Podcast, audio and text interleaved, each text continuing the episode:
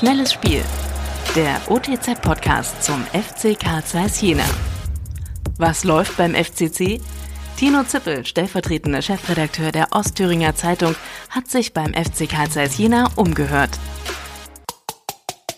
Nun findet also doch kein Spiel mehr in diesem Jahr statt. Schade. Der FC Karl Zeiss Jena hatte sich gerade selbst aus der Krise befreit und mit drei Siegen in Folge den Anschluss zum Spitzenfeld hergestellt. Anders als befürchtet ist die Saison vor der Winterpause nicht komplett gelaufen. Der Auftritt, der zur 1 zu 4 Auswärtsniederlage bei Tennis Borussia Berlin geführt hat, ließ Schlimmes befürchten.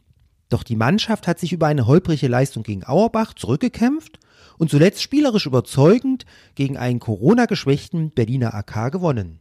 Der FCC hält im neuen Jahr alle Trümpfe in der Hand, sich doch noch auf den Spitzenplatz der Regionalliga vorzuarbeiten. Dazu wird es notwendig sein, bestens aus der Winterpause zu starten. Schließlich warten gleich drei Vereine als Gegner, die ebenfalls auf die Meisterschaft hoffen. Die VSG Altklinike, Lok Leipzig und der FC Energie Cottbus. Gerade mit den Cottbussern, die in der Hinrunde vom Verletzungspech gebeutelt waren, wird zu rechnen sein. Und der FC Karl Zeiss? Die von Trainer Andreas Patz umgestellte Mannschaft ist nach holprigem Start besser zusammengewachsen. Spieler wie Maximilian Kraus oder Burim Halili blühen auf. Maximilian Österhellwig spielt ohne Kapitänsbinde besser als mit. War sie mehr Last als Lust? Bastian Striezel hingegen geht routiniert mit der Zusatzaufgabe um, schöpft Motivation daraus. So soll es sein. Der Vorteil in dieser Saison ist, dass es eben keine Übermannschaft gibt, die davongezogen ist.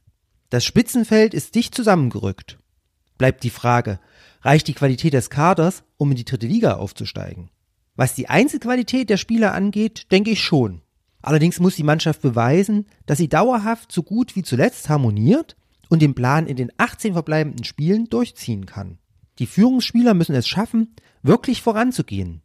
Auch wenn es einmal nicht so gut laufen sollte. Kommt das alles zusammen, dürfen wir uns auf ein spannendes Jahr 2022 freuen. Noch mehr spannende Fakten rund um den FC Karl Zeiss Jena gibt es täglich unter www.otz.de oder im aktuellen Fanmagazin Querpass.